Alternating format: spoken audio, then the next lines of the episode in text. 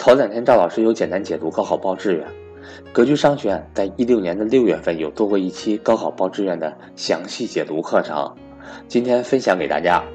课程时间比较长，将近两个小时，为了保证课程的连贯性，没有进行裁剪，希望这期课程能够帮助到各位家长朋友。其实除了这期的免费分享。格局理财初级班课程也从个人职业发展规划的角度，帮助大家解读未来好的发展方向，助力个人快速成长。其实投资不光是投基金债券，还有个人的发展，寻找未来有机会的行业。欢迎对格局收费课程感兴趣的伙伴找我报名咨询。格局收费课程支持随报随学，我是格局班主任韩登海，我的手机和微信为幺三八。幺零三二六四四二，好，那我就正式开始了，各位啊。那今天呢，我们呃基本上是一个呃，我们讲我们讲一个半小时，讲一个半小时以后呢，我们做一些互动，大家有什么问题的，我们可以做一些互动，做些互动交流，好吧？手机看不到 PPT，手机登录是看不到 PPT 的，啊，现在是我是放着 PPT 的，对 PPT 的演示的。如果你电脑登录的话，看不到跳出重进，看不到跳出重进啊。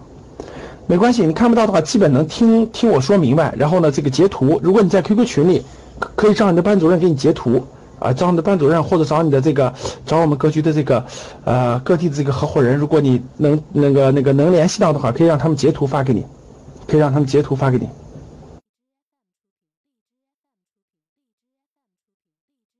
好了，那我开始了啊，八点零三，好了，各位。那今天的主题呢是这个二零一六年，二零一六年如何填报高考志愿？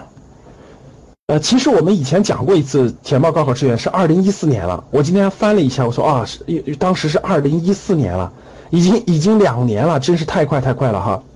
原来我们录过一次这个这个也是也是这个我们的公开课，就二零一四年如何填报高考志愿。当时录完了以后呢，当时讲完这个课以后呢。呃，我们也把这个课录成了视频，挂在了我们官网上，挂我们的官网上。那过事隔两年了，啊，二零一五年没有讲，没有讲，事隔两年了，呃，正好这次呢，好多学员提出来这个需求了，所以我们今年再安排一次，呃，二零一六年如何填报高考志愿，大家也别着急，因为这个课呢是一个福利课，回头我们把它录成视频以后放到我们官网上，你放到我们官网上，大家没看的人回头可以到官网上去看，啊，好嘞。那二零一一六年如何填报高考志愿？呃，今天晚上看新闻对吧？大家留意过？大家今天是否留意到了这个新闻？就是昨天央视好像是放放了一个新闻，这个现在高考报志愿动辄呃一对一咨询几万块钱，大家看没看这个新闻？看了的打一，看的就是了解到这个的打一。啊，一部分人留意到了啊，有一部分留意到了。呃，我给大家解释呀，其实。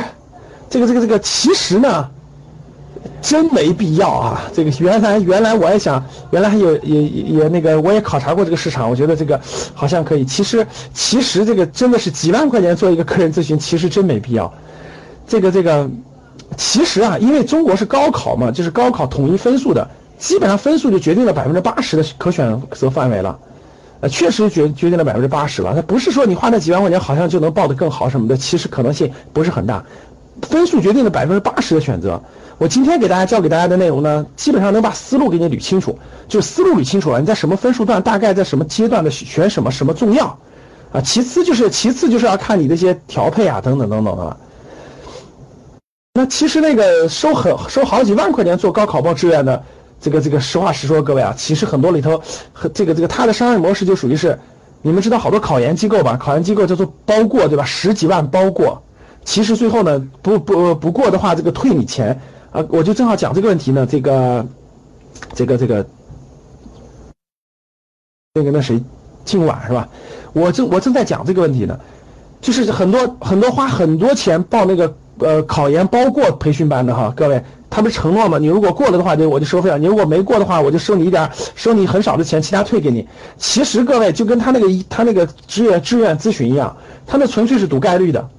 就是赌概率的，其实就是我就是举个例子吧，有十个人，我一个人收三万块钱，有十个人报名了，其实里头有五个人，他收的时候其实里有五个人，人家本来就能考上，人家本来各方面就符合那个特征的，有有五个不符合，那我最后退五个，还剩五个人呢，其实它是概率形式啊，从商业角度出发，那绝大部分人，我认为根本就没有必要，那个、那个、那个，根本就没有必要这个，那个花那么全报那种那种咨询，真没有必要。呃，其实两个就行了，我感觉啊，我感觉啊，第一个就是，呃，社会有那个分数，就是历届的有那个分数系统，你查一下，几十块钱好像查一下，然后那个那个对照一下，基本就出来了。第二个现在都是先出分后报专业，其实已经很准确了。第三，你参加完今天的这个课，把思路捋清楚，把几个关键的思路捋清楚，其实就可以了，其实就可以了啊，没有必要这个这个这个参加呃花几万块钱去报那种呃高考报志愿咨询啊，各位真没必要啊。这这你就给你家人省省钱吧哈，有那三万块钱还不如去美国转一圈了，你说是不是？好了，那就开始我们内容啊。我把思路给大家捋清楚啊，其实还是大大家听我的这个这个，呃，百分之八十内容其实分数已经决定了，各位分数已经决定了你的范围。我今天把思路捋清楚，你基本就明白了啊。大家看这个照片是我们这个商业游学，我们在北京的商业游学去新东方的时候一个合影，去新东方的时候一个合影啊。我们去我们的学员去新东方的时候一个合影。好的，那就继续了啊。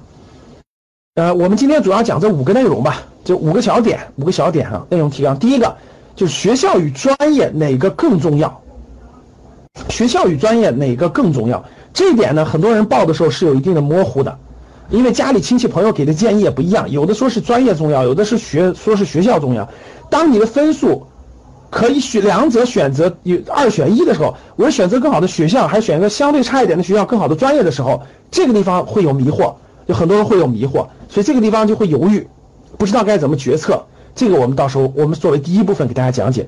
第二个，什么样的学校需要重点考虑？哪些学校有什么特征的学校可以重点考虑？这个我到时候也给大家重点说的。这两个主要是围绕学校出发的，各位。第一点、第二点主要围绕学校出发的。第三个就是从就业出发看专业，就是我们毕竟是要落实到专业的。那从就业出发，我们看一下专业到底哪些是好专业，哪些是一般的专业，哪些是千万不能报的专业，这个我们要梳理一下。第四个就是什么专业更有前景，啊更有前景，无论是就业的角度，无论是个人发展的角度等等，什么专业更有前景？最后呢，我结合一些这个这个经验，给大家一些建议，啊，给大家一些建议。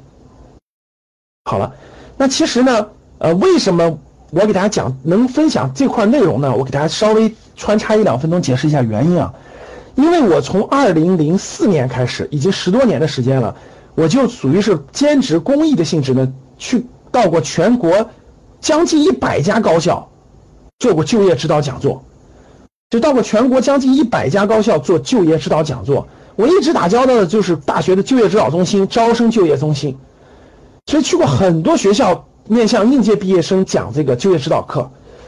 所以呢，这个这个整个这个领域当中呢，包括这个圈子里的就业指导的老师，包括这些学校，我基本上都了解。好的学校像什么北大、清华、人大、中财都去做过讲座。差一点的学校不不能说差一点，就边远一点的学校，像什么呃贵州民族啊，像什么这个这个这个呃很多这个专科的学校，我甚至都去过，做过一些相关这种的边远地区的学校的这种就业指导讲座，所以跟他们都有一些接触，他们的一些实际情况，他们就业一般去哪儿，他们等等这些情况我比较了解，我比较了解，所以站在这个角度呢，给大家做这个如何填报高考志愿呢？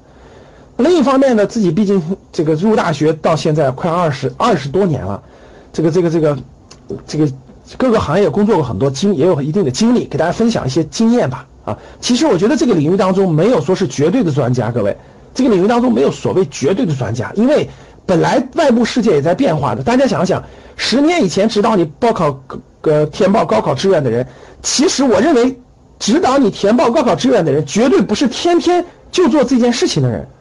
一定是对外部世界，就是他本身的他本身的事业绝对不能干这个的，那干这个就成了天天指导你做应试考试的一样，他能知道你高考考试分数可以的，但他连外部世界都不知道这些未来十年二十年的变化趋势在什么地方的人，他怎么告你清楚你能报对呢？听明白了吗，各位？他不是一个考试，高考报志愿绝对不是一个应试教育。如果是应试教育的话，他他告诉你数学应该怎么考，考得更好，对吧？化学怎么搞，考得更好，那他只要是个专业老师就可以了。但是我觉得这个还真不是，我认为这个领域当中没有所谓的专家。各位听好了，这个领域当中没有所谓的专家。大家从不同的角度、不同的经验给大家做分享。啊，我我是站在我我的这两个角度啊，我刚才陈述了。第一个角度就是我做了大量的这个学校的这个就业指导讲座，已经超过十多十年了，所以这方面对学校情况比较了解。第二个就是我个人这个这个工作经历已经非常非常丰富了啊，无论是大公司的小公司的创业这些历程都做的比较多了。而做风险投资的，本来就是对未来未来十年的大趋势做研究的，所以从站在这两个角度，相对来说吧，我能给大家一些更合理的建议。啊，我我不是说我这里面做的最好，这里面没有做的最好的，因为这个事儿是个艺术，各位听好了，不是不是一个科学，所以这里面不存在真正你们认为的多么多么权威的专家，我可以明确告诉各位，不存在。啊，因为高考报志愿这个方式它也是不断的改变的，呃，它也是不断的改变的，所以大家这点明白。好嘞。只能尽量给大家一些规律性的东西，大家结合自己的情况，然后去选择，啊，去选择，好了，那内容提纲我告诉各位了啊，一二三四五，啊，这五个提纲，那我们先开始第一个，学校与专业哪个更重要？哪个更重要？哎，各位给我回答啊，同意学校重要的打一，同意专业重要的打二，我看一下是，我看一下哪个多，同意学校重要的打一，同意专业重要的打二。哇，大家看，感觉打二的多是吧？呃，感觉打二的比打一的多，还有打三的是吧？你认为啥怎么样？好，各有各的说法。呃，其实，那我们看看我的观点啊。其实，其实这个这个这个还是确实是啊。其实还是要在一定的条件下、一定的情况下、一定的条件下才陈述的啊。好了，各位，其实我我理解很多大二的同学啊，大二同学是站在那其实有好像挺好的。其实呢，呃，从这个角度出发，各位看看啊，那学校与专业哪个更重要呢？那我问大家两个问题啊，第一个问题是，我问大家啊，这个十年以后，教室里很教室里的各位，你们毕业是超过十年了吗？你们毕业超过十年了吗？毕业十年之后，我问你们一点啊，就是陌生人，就突然你，比如说你生意上的伙伴，或者你的你的这个同事等，或者是你的那个那个遇到的一些人，相互交流的时候，陌生人寒暄的时候，一般问你的背景的时候，他会怎么问你？个你们知道吗？他会怎么问你？他会直接第一问你学什么专业的吗？他一般会怎么问你？哪个学校的是吧？哪个学校毕业的？哪个学校毕业？先问你哪个省的？哎，学哪个学校毕业的？学什么的？是不是一般问这两个问题？一般是学什么专业的？哪个学校毕业的？是吧？当你遇到那个，遇到那个那个那个那个，那个那个之前在哪工作的？基本就是这几个问题嘛，是吧？所以各位听好了，等你等你等你毕业这个这个时时间越久，你就会越会发现，他问第一个问题是你学什么专业的？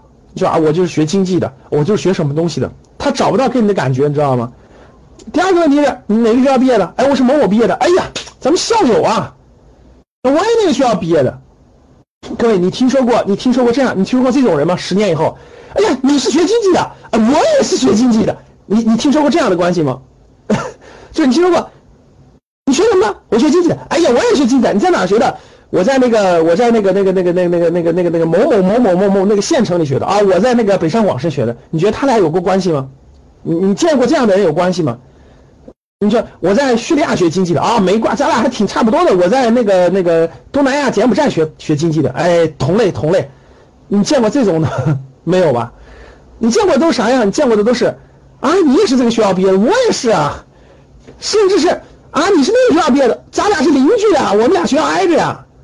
你是那个中南财经政法的，我是旁边的中南民族的呀，有没有这种的各位？有没有这种的？其实你越往后越发现，越往后越发现，这个这个越是一一个学校毕业的，甚至是相邻学校的，越有感情，越能聊得来，特别是校友之间的那个资源就一下就爆发了。时间越久，你越能感受到，时间越久越能感受到啊。其实还有一点，我问大家，哎，各位，我问你们啊。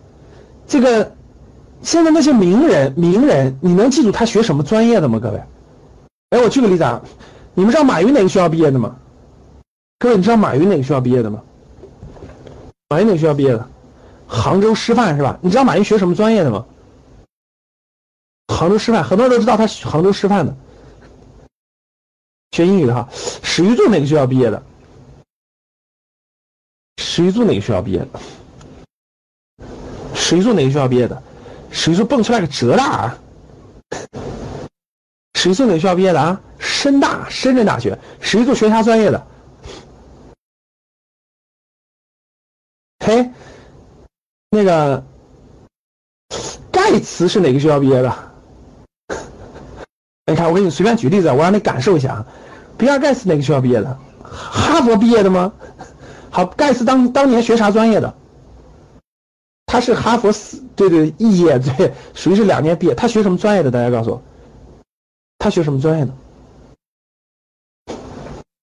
嗯？那个乔布斯哪个学校毕业的？乔布斯学啥专业的？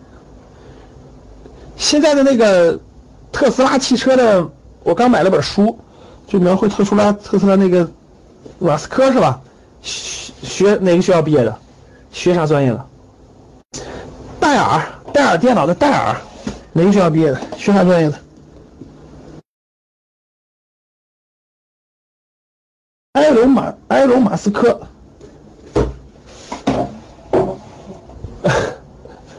好了，各位，等等你这个越丰富啊，你最后会发现，其实很多人你是就是，你你那个那个那个经历越丰富啊，资历越丰富以后，你会你你留意这些人，你留意这些人，其实还可以举出很多很多这样的人啊，很多很多这样的人。那我问你，我再举例子，你会发现，其实学校是一一个人的非常重要的印记，学校是一个人非常非常重要的印记。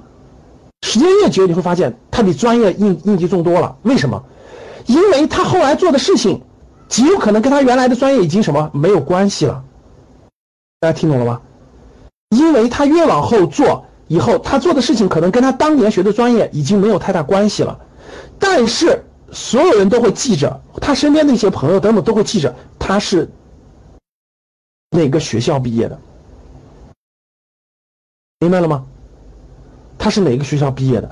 所以各位看好了，等你毕业的周期时间越长，你会发现，毕业的学校非常之重要。十年之后，你从事的事业范围其实已经远远大过你的专业了，其实已经远远大过你的专业了，啊，超越了你专业的范畴，超越了你专业的范畴。不是别人在意不在意你的看法，不是不是这个意思，是。那个学校的印记、校友的烙印等等，会远远超过你的专业。时间越久，所以我问大家一点啊：今天做互联网的有几个当年是专业学互联网的？各位，今天在互联网工作的人，你去问一问，他们当年是不是学互联网专业的？今天在移动互联网做事情的人，有几个专业当年是学移动互联网的？就没有那专业，对不对？其实。四年的学学习，四年的学习，说再通俗点，各位，你们应该看过我的《趋势力量一》的第一本书吗？各位，你们看过《趋势的力量一》的第一本书吗？看过吗？其实，在《趋势力量一》里头有一个环节，我已经讲的非常清楚了。大学里设置专业本身就是落后于社会经济发展的，这条你们还记得吗？这条各位还记得吗？还能理解得了吗？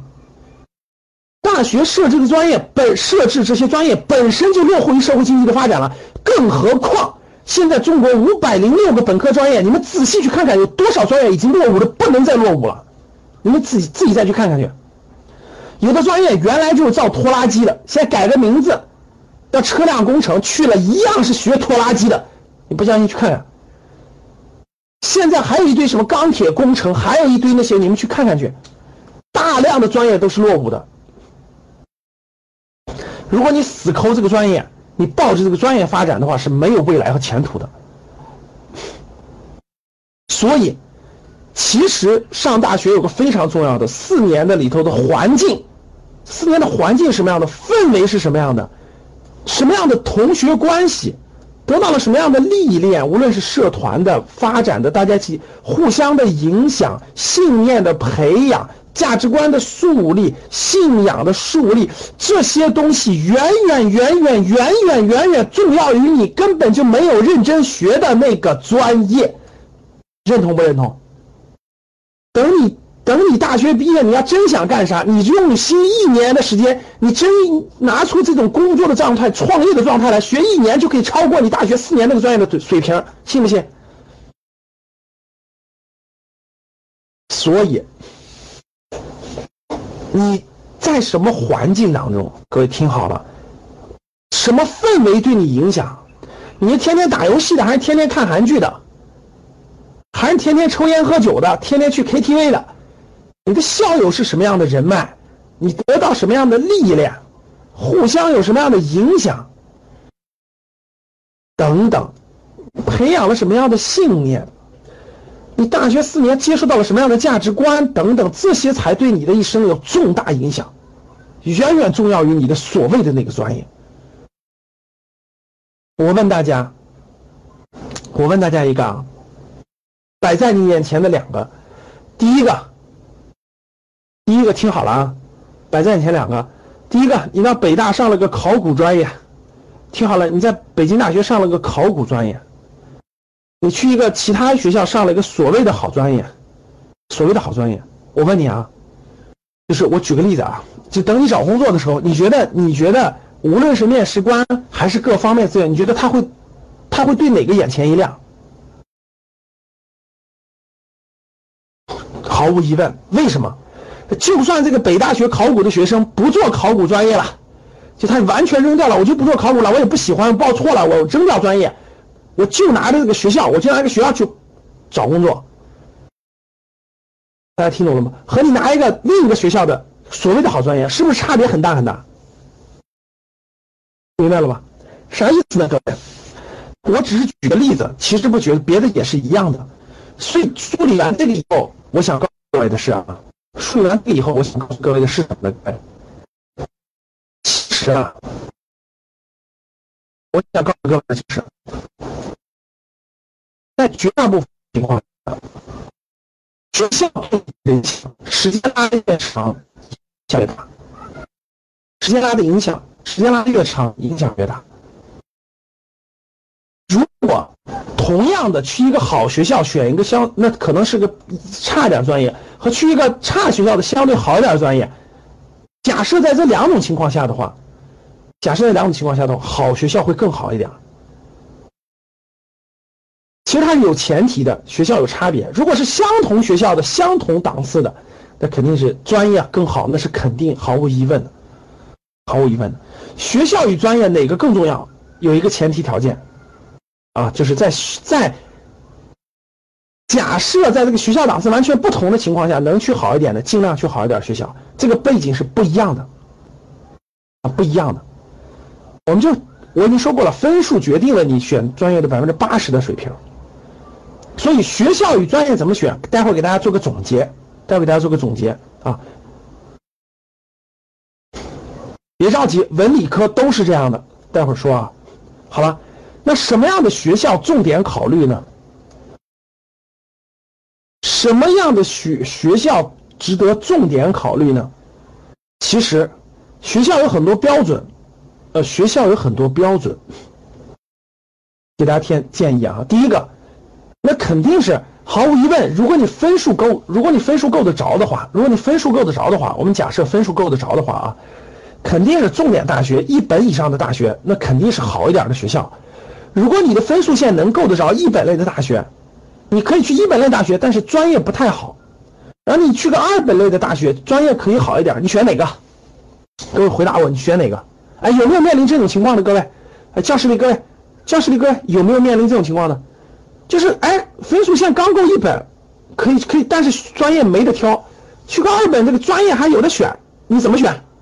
哎，你面临这种情况，你怎么选？待会儿再说一本上不了怎么办？你怎么选？有的人选二本的好专业是吧？就是因为很纠结。好了，我说一下啊，有的人会选二本的好专业，我明确告诉你，我的建议是选一本，没关系，专业差点不用担心。为什么？你知道为什么吗？你知道为什么吗？因为现在的很多很多原因啊。第一个原因，我说三个哈。第一个原因，对，现在很多学校可以跨可以选专业，很多学校很开明了，已经。你在第一年或者是第二年的时候，可以有一定的专业的调整的可能性了，啊，这个比例越来越多，虽然也比较难，但是越来越多。这第一点，对。第二点，现在的本科教育都可以辅修专业，对不对，各位？辅修就是你可以，你可以多修一个专业的概率远远远远大多了，已经比原来大多了，对不对，各位？就辅修专业，对吧？第三个，第三个啊，一本类学校的这种个氛围环境，那可很多层面上跟我们又不太一样。这里我没有，这里我没有说是高低贵贱之分啊，希望大家理解。我的意思就是，我的意思就是说，是的，好多人就是被调剂的。我跟你说，是的，调剂的。那不同的环境、氛围、人脉等等等等，对你的影响真的是不一样的。真的是不一样的，我知道没有了，我的我是举例子，我是举例子，所以它是不一样的，这点大家听懂了吧？啊，我举例子了啊，那肯定你的分数线能够，你当然要选好点学校了，这我相信大家都能理解，大家都能理解。啊，那你的意思是，呃，那那你的意思选，那我报完了以后不服从调剂是吗？然后我选择一本不服从调剂，然后结果呢？你分数没够，不服调剂，直接扔到二本选好多院去了，是吗？我不同意。我的个人观点是一本要服从调剂，因为啥？除非你分数很高，你就不服调剂呗。我的分数很高很高，就不服调剂了。你不不够高，你刚刚挂边儿，你刚刚挂边儿，你服服从不服从调剂？好，继续啊。呃，这很很多问题，咱们待会儿再说啊。这个专业。这个这个这个这个看你自己的情况，每个人的情况不一样啊。待会儿我说，待会儿咱说服从不服从调剂的问题啊，待会儿再说。看这儿，第二是核心城市，核心城市就是其实这到核心城市，其实上大学选的是什么？各位，上大学选的是什么？除了选的是学校，还选的是城市，选的是环境，选的是城市。大家想想，当你上大学选了不同的城市，其实你未来的对你人生的路是影响是非常之大的。比如说，很多去了北上广深上学的人，其实上完了以后，可能很多人就不愿意，他就他就自然而然就留下来了，对不对，各位？他很多时候自然而然就留下来了，对吧？那那有时候你选的城市不一样了，你选那个相对比较那啥的小城市，很多时候你就不敢出去了。大家发现不发现？大家发现没发现？其实呢，什么意思呢？就是说，这个上学其实不单单是选。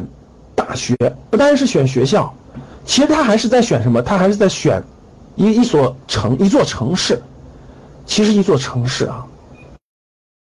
好的，第三个就是高校比较集中区域的大学，呃，我比较建议大家，如果可选择的时候，尽量不要选特别独的学校，比如说那个学校就在某一个城市，比如说它比较独立，它比较独。举个例子吧，新疆石河子大学，好像还是个二幺幺。我曾经有一，我曾经有一个朋友特别逗，他为了上二幺幺，他就挑了中国最容易上的二幺幺，叫新疆石河子大学。其实呢，你看那个学校是独立的，其实尽量去什么？尽量去大学聚集、大学比较聚集的这个这个区域去上大学。为什么呢？因为现在你们知道，好多城市的那个几个大学都可以联合修学分了，你们知道这个吗？比如说那几个学校就在一片儿。你同样是这个学校的学生，可以修那个学校的学分这个学校的学学生可以修那个学校学分几个学校的学分是互认的，知道不知道，各位？各位新人，你们肯定不知道吧？啊，像武汉的好多学校，西安的好多学校，很多地方的学校，长沙岳麓区的好多学校，他们很多学分是可以互认的，选修课的学分是可以互认的。为啥你们不知道？因为你们不不常去这个学校啊，特别是家长不跟学校打交道，就更不知道了，学学学生就更不知道了。所以。很多地方挨着比较近的学校，它的学分是互认的，特别是选修课的学分可以互相认。你可以去那个学校去上学，也可以到这个学校上这个课，最后这个选学分是可以互认的。大家想想是不是不太一样？不太一样吧？你可以接触到更丰富的校友，你可以接触到更丰富的课程。还有一点非常重要的啊，各位听好了，我说这点，高校集中区有个特别特别好的事儿，我告诉你们，其实大学里头听好了，大学里头。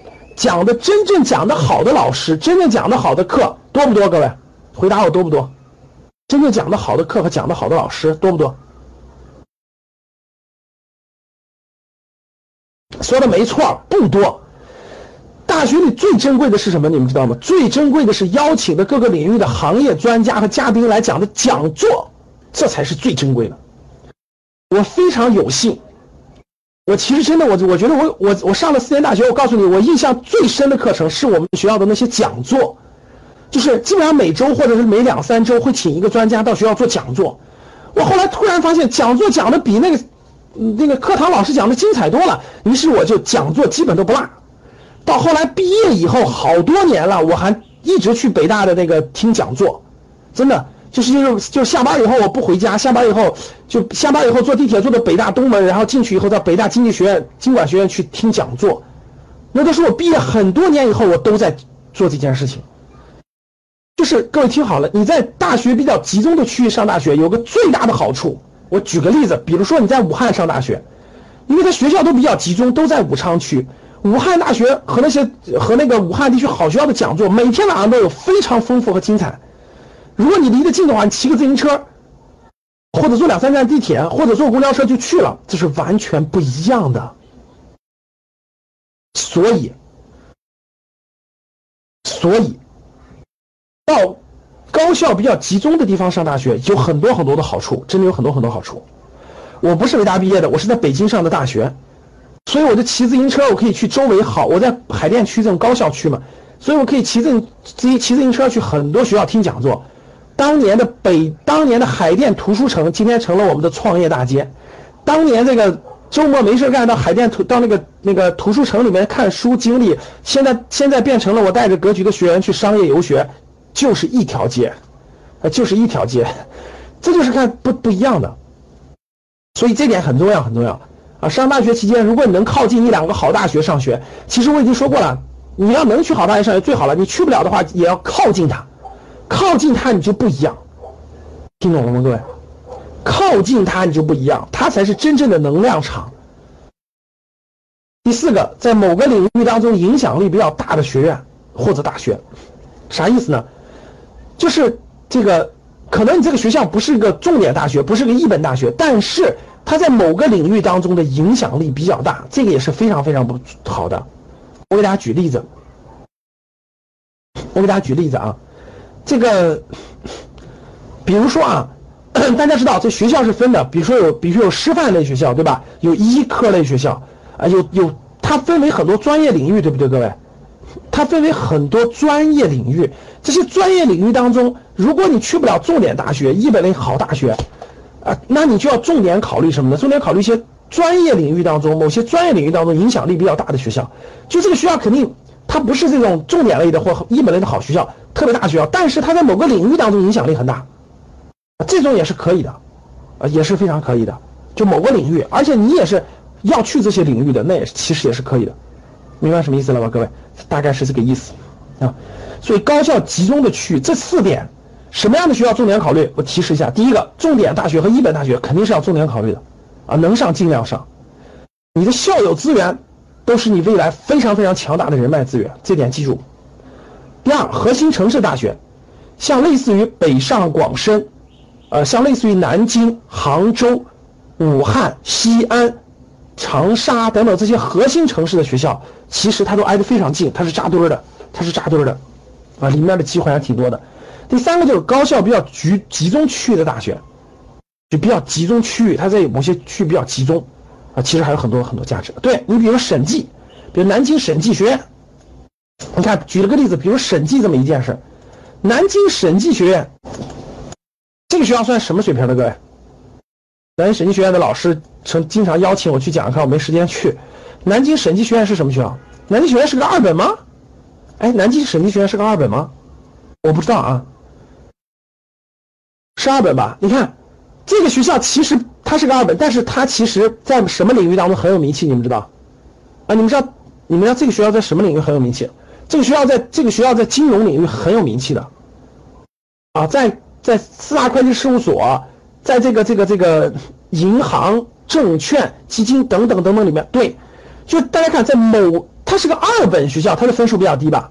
但是你要想进金融金融领域，各位听好了，这个学校绝对是不错的。就是无论是口碑，无论是他的这个校友基础是非常不错的，所以你看，这就是在某个领域当中有影响力非常大的学院，它叫学院，大家看到它不叫大学，但是它在某些领域是有优势的，明白了吧，各位？明白了吧？就是这个意思，啊，这很多很多，我就不给你一一举例了。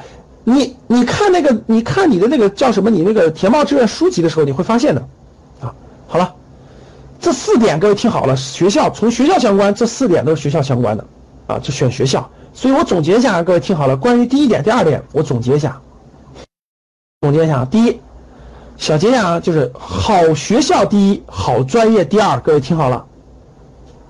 好学校第一，好专业第二。如果能上一个更好的学校，尽量上个更好的学校。同等学校下，各位听好了，我随便举，我我刚才已经说的很明白了。如果你是去一个一本类的好学校上一个相对差专业，和二本类学校上相对好的专业，我个人觉得去一本类学校更好一点，啊，因为其实你那，你那，就是最后那专业也不一定真的是你喜欢的啊。第二个。特色专业很多呀，像中医药的，像中医药就有很多特色专业啊，太多了，分为很多很多领域啊，很多很多领域，你查一下，你就需要百度稍微百度一下就就出来了。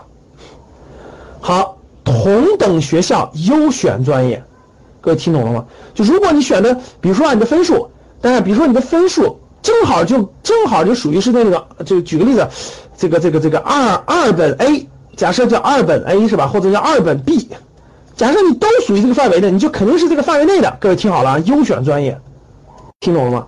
就如果你学校，就是你分数线决定了，你你就肯定肯定上不了这个重点线一本线，你就是在或者是你哎，或者是听好了，就都是重点线，那毫无疑问选好专业。都是一本线，毫无疑问选好专业。都是二本线，那毫无疑问同等学校选尽量好的专业，听明白了吧？如果能上好学校，尽量上好学校。懂吗？好，第二点，同等学校是优秀的。第三点，名校聚集第一，单独学校第二，尽量选择名校聚集类院校，啊，能能扎堆上学最好扎堆上学，啊，扎堆上学学的东西不一样，它的资源不同，啊，我刚才已经说过了啊，像这些北上广深啦、西安啦、武汉啦、南京啦等等这些学校比较聚集的城市，成都啦。就学校比较聚集的城市，相对比一些单独一些二线城市的单独学校要好得多，明白了吧？机会比较多，机会无论是就业的机会，还是打开视野的机会，都要比较多一点。这点听懂了吗？听懂打一。我当时花了将近四十分钟来把第一部分讲了，就学校和专业的关系啊，学校和专业的关系，明白了吧？啊，学校和专业的关系。好。第二部分我们讲专业，我们先把学校和专业的关系先讲明白了。那那我们先讲专业，讲专业。那我到底那老师这个学校和专业的关系我明白。那我分数决定了，分数决定了我的，其实分数决定了学校和专业就是相对比较好梳理的。待会儿再说专科别着急。那第二说到了，那这个专业到底怎么选？那我们先看，那我提纲给大家说了，我们先看看这个这个。一些就业从就业上出发，好就业的专业和不好就业的专业分别都是什么？然后我们结合这些情况出发。我这里面我们选专业啊，我总说几点啊。这个专业呀，各位听好了啊，我咱们说专业之前，我先说一下，选专业一定前提条件肯定要结合自己喜欢不喜欢，它是多个因素决定的啊。各位听好了，你喜欢不喜欢？就业情况怎么样？啊，对吧？等等等等，多个因素决定的，绝对不不能单单只看好不好就业，听懂了吗？为什么？因为我举个例子，再不好就业的专业，如果你特别喜欢，你也比学的那些学员好就业，能听懂吗？因为大多数人是混着学的，大家听懂了吗？听明白？我重复重复一下这句话，各位听好了啊。就算你喜。你你特别喜欢的这个专业被排为最难就业的专业，你也不要担心。如果你特别喜欢，记住各位，因为绝大部分学这个专业的人都是瞎混的，他没有认真学。只要你真的喜欢，只要你真的用心了，只要你真的认真学，你相对于这个全国八百万毕业生，每个专业都几十万人来说，你一定是那个好就业的。能听懂了吗？所以在专业上，各位听好了，如果你知道你喜欢什么，那肯定要比。你就我觉得要比别的东西要重要。其实呢，绝大部分中国的学生都不知道自己喜欢只有个别人知道，懂了吗？就算喜欢也是偶尔说喜欢，大部分人知道他不喜欢什么，但其实他根本就不知道学这个未来干嘛，所以基本都是稀里糊涂报的，绝大部分都是这样的啊。看那，就是二零一五年这些数，这些都是我在网上采集的公开的信息啊，公开的调研机构的信息。大家看那，二零一五年刚刚结束的啊，红黄红黄绿牌专业，红黄绿牌专业。那我们先看红红色是什么意思？高失业风险型专业，就是学完了以后呢，可能就业比较困难，找工作比较困难啊。高失业、高失业风险型专业，失业量较大，就业率较低，月收入较低，就业满意度较低。调研数字啊，我们看啊，看啊，本科本科的专业啊，生物工程啊，这一堆学校都设了生物工程啊，最后大多数人都不都不搞生物工程了，是吧？学生物工程学生物工程特别顶尖的那些中国的学生，基本上是在特别好学校学的，像在什么清华等等，基本都出国了，对吧？要不就绝大部分都转行了，啊，绝大部分都转行了，对，生物工程、美术学。生物科学，原来中国真的是搞生物的没那么多哈。这个应用物理学、应用心理学、法学、音乐表演，我也不知道他咋选咋选出来的哈，我也不知道他咋选出来的。其实我感觉有些还可以啊，也分人是吧？也分人。其实我觉得有些也挺好的呀，没有那么差哈。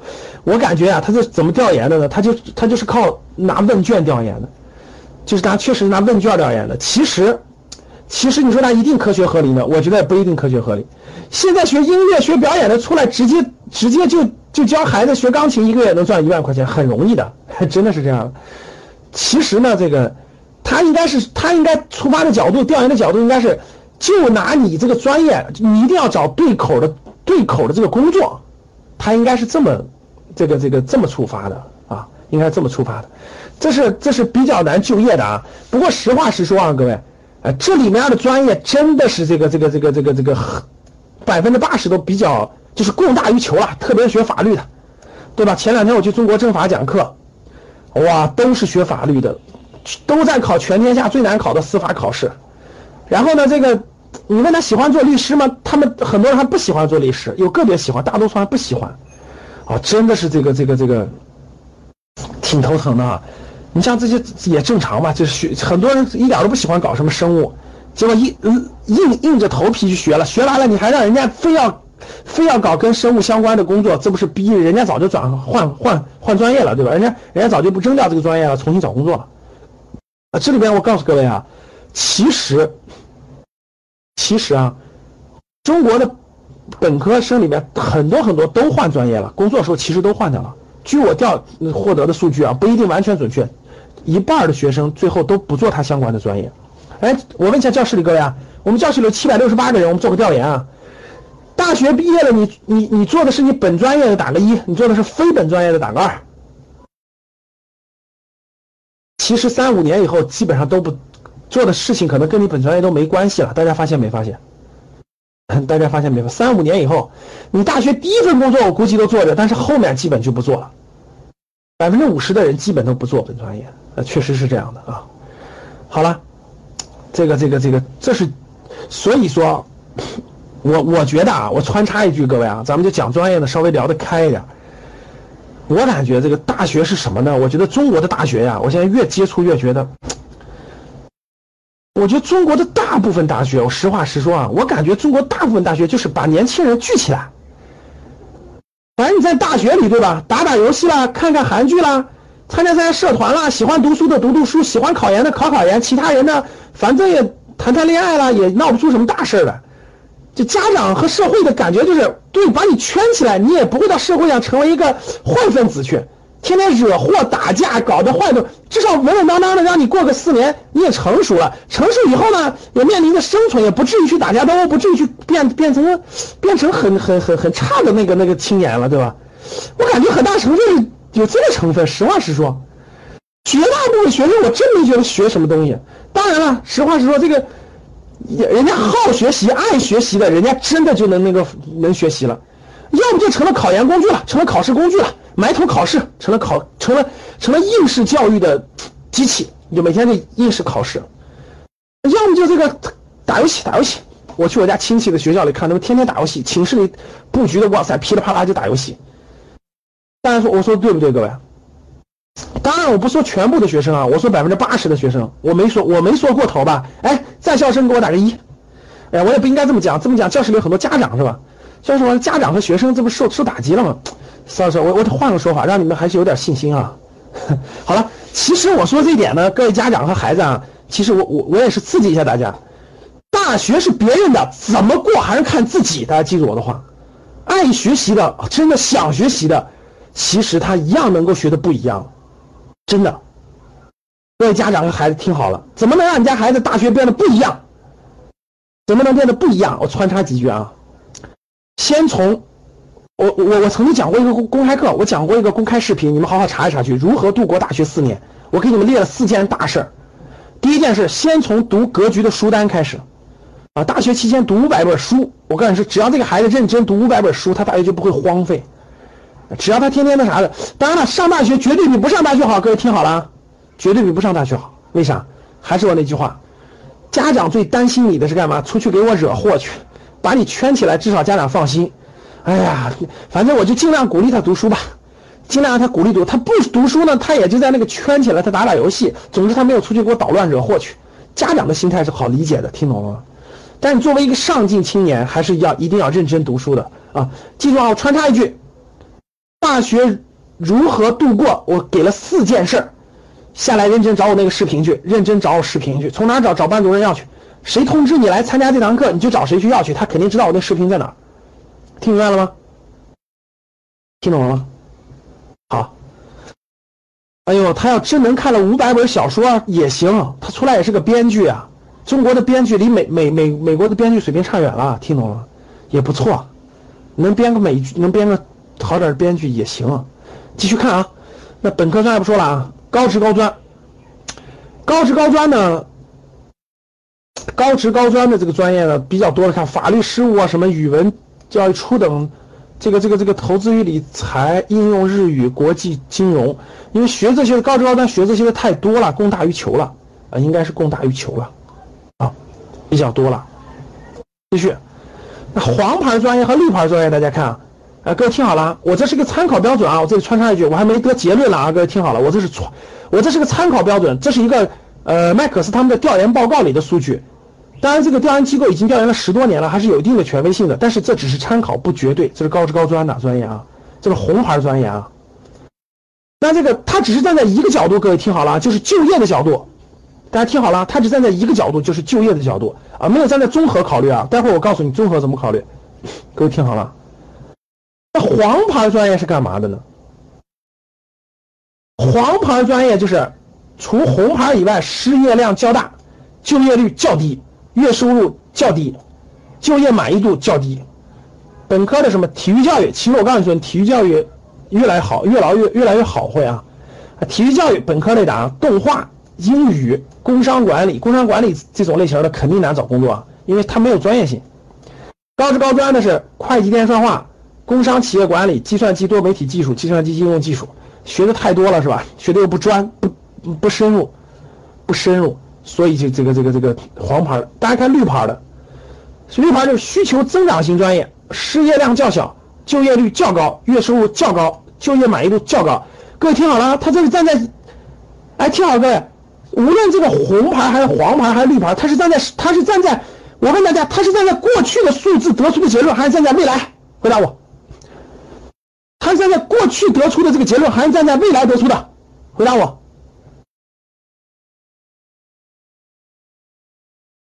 说对了，他是站在已经发生的过去得出结论，他不是站在未来。各位记住我的话，所以它只有参考性，不是权威性。就它具有参考性，但它不绝对。听好了。因为我明显发现这里面有些专业未来会越来越好，但是现在它不好。是的，对，举个例子，比如说他的绿牌专业，他站的就不对，有很多角度就不对，有很多这个就就就他站在现在，他没有考虑未来，明白了吗？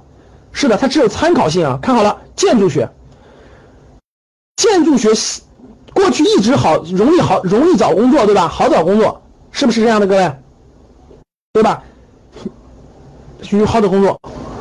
那我问大家。房地产的大规模的限受影响，这个基础设施建设五年之后大规模停滞以后，大家告诉我，建筑学的去干什么呢？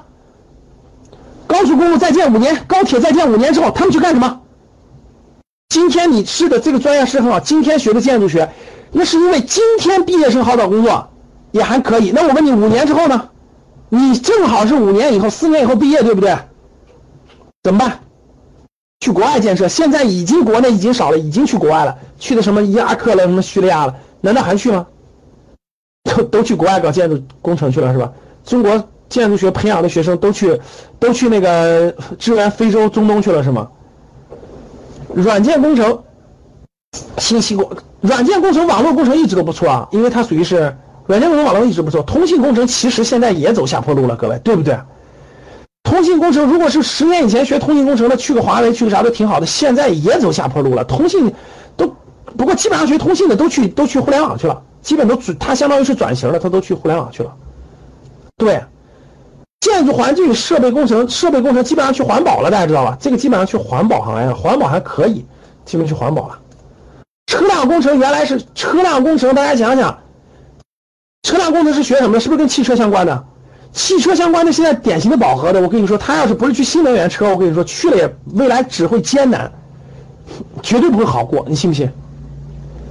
现在学汽车的，等你毕业的时候，我明确告诉你，就现在你学汽车的，等你四年以后毕业，我明确告诉你，绝对不是好好专业，信不信？矿物加工与工程，矿业受到巨大的冲击，经济下行形势下，矿物也受到巨大的冲击。所以大家看，这是站在过去的角度选专业，大家听懂了吗？这是站在过去，这是站在过去考虑的，没有站在未来，大家听懂了吗？但是。值得借鉴，高职高专什么铁道工程技术，这个我跟你说用不了几年，这就没没工作机会了。我跟你说吧，电气化铁路、石油化工，我问大家，现在石油化工还好找工作吗？石油化工还好找工作吗？裁员还裁不过来呢。电力系统，你觉得你觉得五年以后电力系统好找工作吗？供电技术、楼宇技术，哎，其实现在都是暂时好找工作，未来其实也不太好。实话实说，啊，实话实说。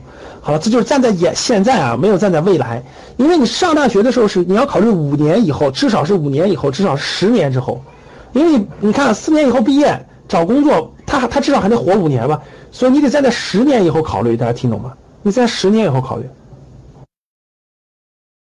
啊，你得在那十年以后考虑，所以这这些从就业出发的，那我们看，所以这是站在过去啊，各位听好了。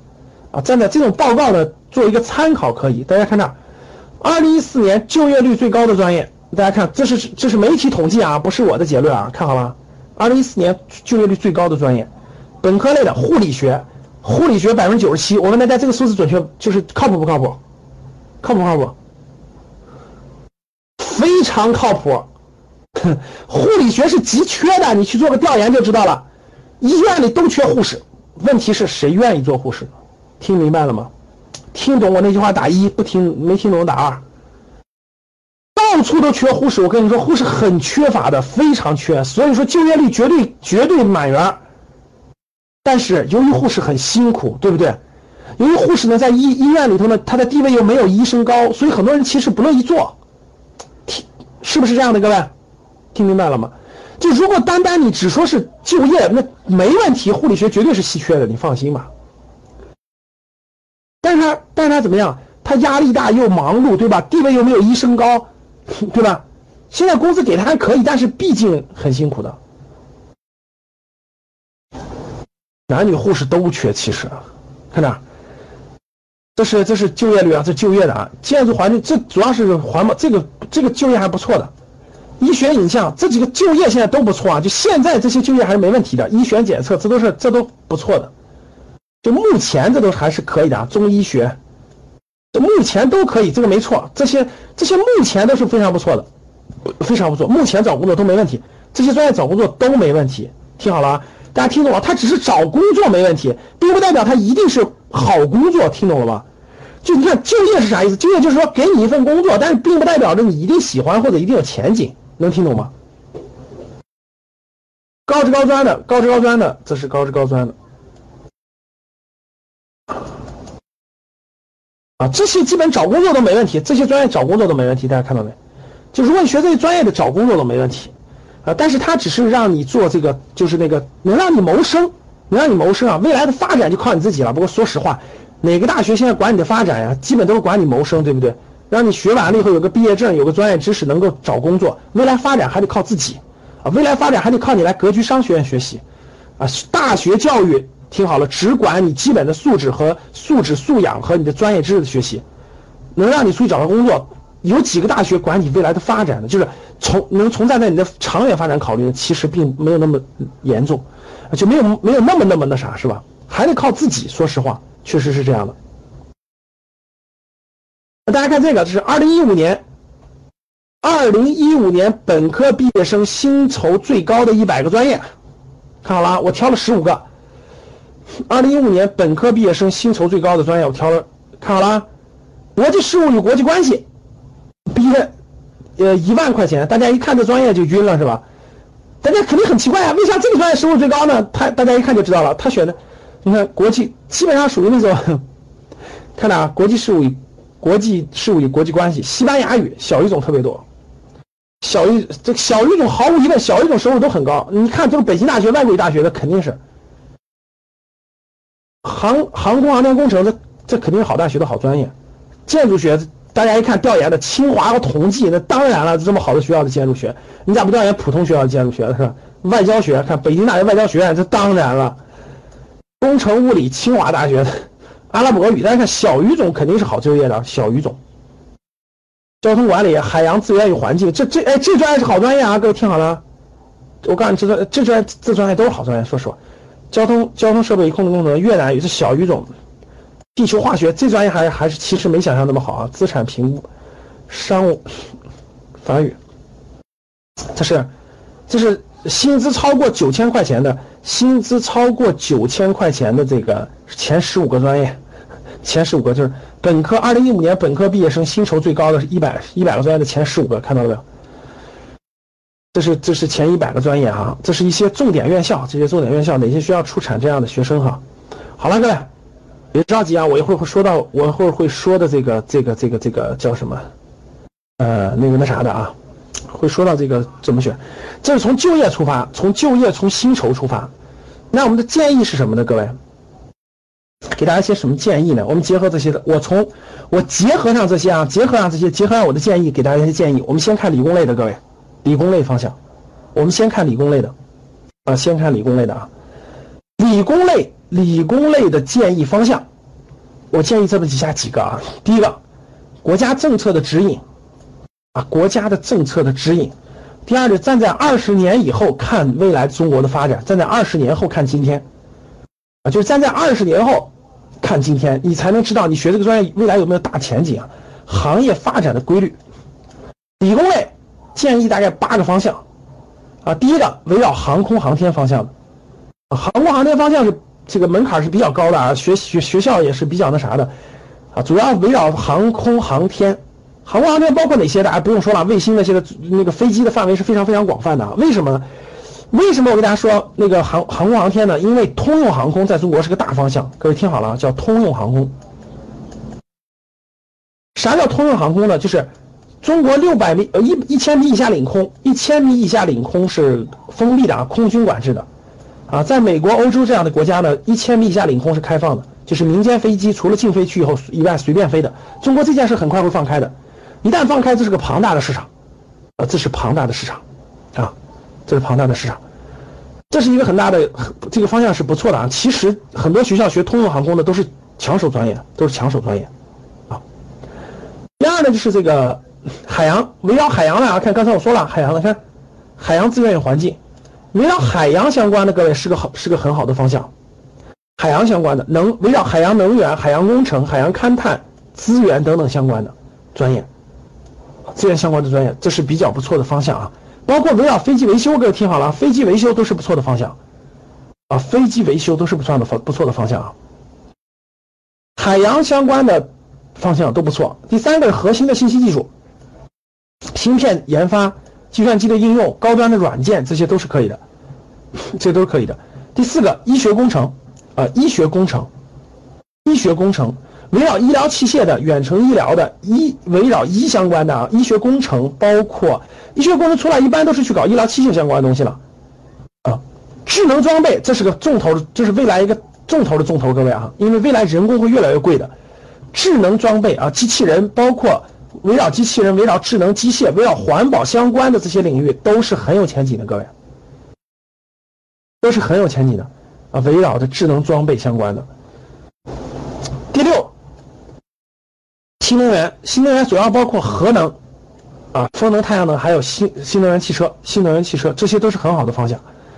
这些学，这些都是很好的方向。大方向，我们先说方向啊，我们先说方向，别着急。第七个就是高科技军工，啊，因为大家看到了，现在这个这个这个这个国际形势不那么安稳，是吧？围围绕这个高无人机啊、无人船、无人机等等高科技军工领域，未来的前景还是挺广阔的哈。第八个就是医生，学理工类的都可以学医嘛，对吧？西医、中医都是可以的，学医这都是非常不错的方向，啊，这些方向都是未来的符合中国制造二零二五，啊，整个中国制造二零二五的大计划、大规划，包括也是符合高科技方向的，符合高科技方向的，啊，所以这些方向，无论你是读本科、读研究生，就至少大方向是都是对的，就大方向有前景，大方向有前景，这理工类的啊。像什么钢铁啦，什么这种这种其他很多传统行业，大家就别学了，呃，你学出来不好就业，尽量别学了啊。那现在中国最最纳闷的就是一堆嗯不应该设的专业或者应该取消专业，现在还那么多，让很多学生怎么样？一服从一调剂就全调剂那那些垃圾专业去了，你怎么办？全调调配垃圾专业去了，有时候这是没办法的，只能干嘛？第一，自己辅修第二专业；第二，这个这个这个这个这个尽量就。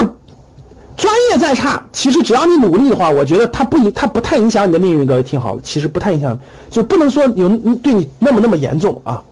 好了，这是理工类的方向，往下走啊。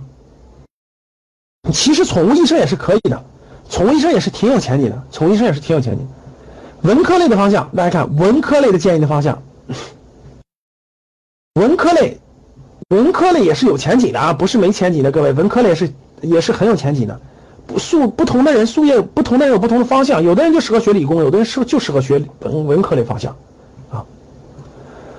第一就是教育类的，教育类的很多好方向的啊，类似于学前教育、心理辅导也好，素质教育也好，空间还是很好的啊，发展前景也是很好的。这是第一类教育类的，第二类健康医疗类的，健康医疗类的。呃，围绕医疗、围绕健康类的，无论你是西医、中医、健康管理、医疗服务这些大方向，都是很好的方向。这大方向都是很好的方向。中国步入老龄化社会了啊，大量的这个人群未来在这个方面的投入非常非常大的。第三就是新媒体营销类的，啊，营销人才到什么时候都缺，到什么都需要，主要是围绕互联网、围绕移动互联网方向的营销方向的。营销方向的这个这类人才是永远会永远缺的，这是文科类可以学的。第四类就是金融经济类型的，经济类型的其实并不是说过剩了，是学的好的不多，呃，真正的啥的不多。看这啊，这个互联网类的，呃，就是金金融经济类的，因为互联网金融也非常的发展，我指的是真正的互联网金融啊。比如说我们学院也在的，比如说类似于蚂蚁金服啊等等金融金融啊这样的很多学院在里面，证券基金类的投资类的，未来的证券投资大方向啊，金融理财投资大方向还是有前景的，还是有前景的，空间还是很广阔的。小语种，小语种，学小语种的人没有那么多啊，虽然这个这个表面上感觉那啥，其实学的人还是没那么多的，还是很缺乏的，还是很缺乏的，小语种还是很缺乏的。类似于世界主要几大语系啊，法语呀、阿拉伯语系、拉丁语系，其实还是很缺乏的，很缺乏的。呃，其实这种学小语种的不是救不了业啊，绝对不是救不了业，是是每个人是他可能想法不一样了。其实小语种的就业是很容易的，只不过是有的就举个例子吧，我随便举个例子，军我们的军队就需要大量的学小语种的，我们很多部门很需要小语种的，只是很多人不愿意去。或者很多人他愿意选择别的方向，懂了吗？其实学小语种是很缺的，其实很缺的。第六是文化类的，文化类主要指娱乐经济方向和体育经济方向，这两个方向都是非常不错的。其实呢，不单单是我说的啊，王健林同志也给例子了啊。未来的娱乐娱乐经济的方向，包括体育经济的方向，都是很缺，都是很缺人的。没有一些人是专，真的是专业出身、科班出身。其实大多数人都是后来转的。现在社会上很缺娱乐经济方向的人才和体育经济方向人才，很缺的。但是没有几个人懂，咋办？那就谁先转行谁先懂嘛。听明白了吗？所以现在很多应届毕业生找不到工作的，你就先去娱乐经济、体育经济方向打工，开始做起学习啊。慢慢、慢慢、慢慢、慢慢、慢，你就融入其中，慢慢你就成为专业人士了，懂了吗？娱乐经济包括跟电影、娱乐经济什么？电影、文化演出，听懂了吗？儿童室内娱乐等等的，这些都是影视相关的。体育体育相关的人才极度匮乏，现在相当缺人才。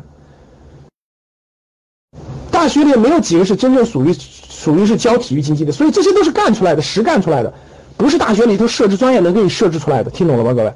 很有前途的。所以大家看，这是文科类的方向啊，这些领域当中其实都很有前景啊，都很有前景。国内这个由于中产人群的增加，由于国内中产人群的增加，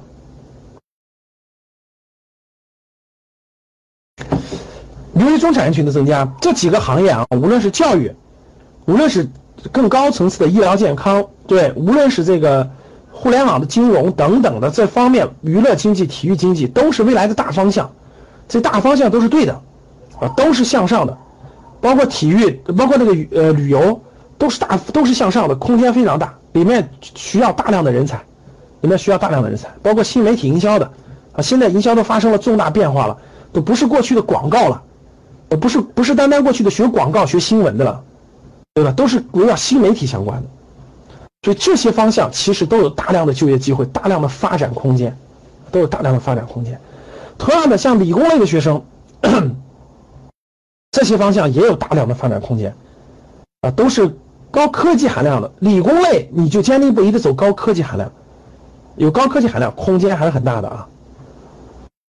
像这些航空航天方向的、海洋方向的、这个这个高端软件的、医疗器械的、智能机器人的、新能源汽车的、无人机、无人船的、西医中医这些方向都有前景，这些方向都有前景，男女都可以看理工类嘛，肯定是男孩多一点，女孩少一点嘛。但是同样都有啊，这里面都有的。同样道理，文科类嘛，肯定男女也都是都有，男孩女孩都有。其实，谁说女孩不适合这个理工类？很多女孩子都是理工出身，也都喜欢理工类方向。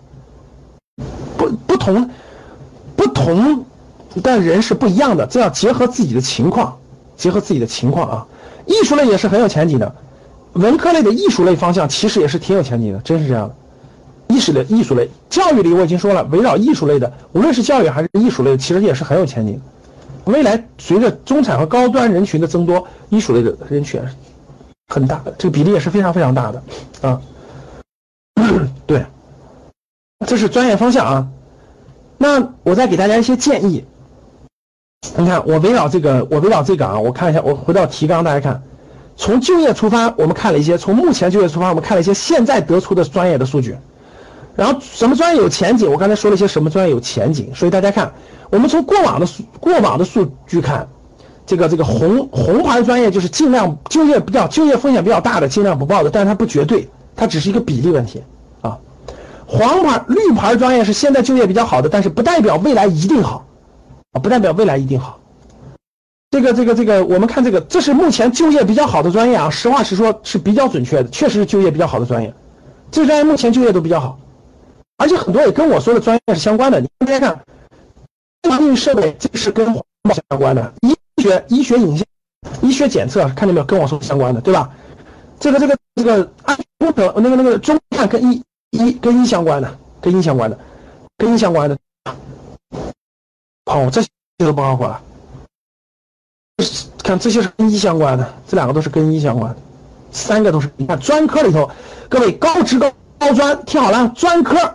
选好专业，刚才不有人问了吗？专科怎么选？各位听好了，既然你已经是专科了，你听我的，选好专业，啊，既然选了专科了，选好专业，不要选好专业，选好点的专业，好就业的专业。因为专科嘛，先选个好专业出来好就业，等你就业以后再慢慢发展，慢慢发展。因为你学校没有优势，明白了吧？先选好专业，先选好专业啊，这些都是不错的。好了，这是收入比较高的啊，这是薪酬最高的一百个专业前十五个字，收入比较高的，就刚毕业时候收入比较高的，门槛也比较高一点。好了，那我再给大家说一下这几个几个。几个，咱们说了两个理理科类的和文科类的建议的方向，那我们再说几一些建议吧，说一些建议，大家看哪一些报志愿的建议？第一个，啊，空泛类、管理类的专业慎报，尽量不报。啊，教室里家长，教室里家长和这这届这届这届这个高三的学生，这个空泛类的管理专业啊，尽量不报，像什么行政管理类呀。人力资源管理类呀，物业管理类呀，物流管理类呀，工程管理类呀，公共管理类呀等等，这些专业真的没用，真的没用。当然你说要调剂，你老师调剂到这儿了，那你调剂到就调剂到就上就完了吗？这些专业根本没用啊！我跟你说，真学这些啊，还不如认认真真学市场营销的。实话实说，还不如学市场营销的啊！不是说。刚才那个有那个那那那那个施倩说了什么？物流现在很好呀，是的，物流很好。其实你不学物流管理，你也一样能做物流，听懂了吗？就这些什么行政人事什么这些，其实不不学也一样能做。他的专业没有专业性，大家懂了吗？他没有专业性，明白吧？说的再简单点，就是其实这个专业学不学，还不如学个英语呢，或者还不如学个市场营销呢，有用的，真是这样的。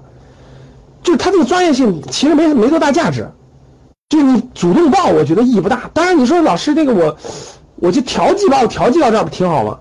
那不是你假设把我调剂到能不能学？调剂了那当然能学了。我只是说你专门学这个的话，其实意义不大。就是报的时候尽量不要报它，尽量错开它，明白了吧？它没有什么技术含量，也没有什么理论，就是也没有什么那种那个那个啥。其实啊。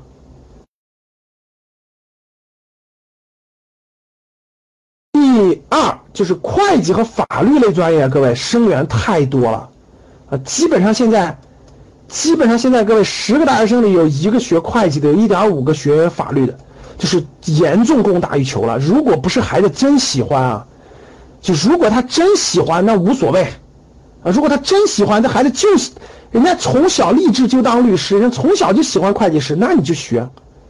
如果他不喜欢，我觉得不要硬报，不要硬报，宁可报点别的。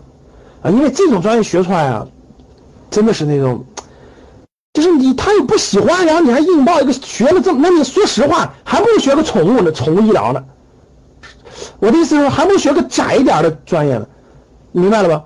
就是啥意思呢？你学个不喜欢的，学个都学过的，你真不如学个考古的。我实话跟你说，我学的偏一点，但是我我这个领域我至少懂一点。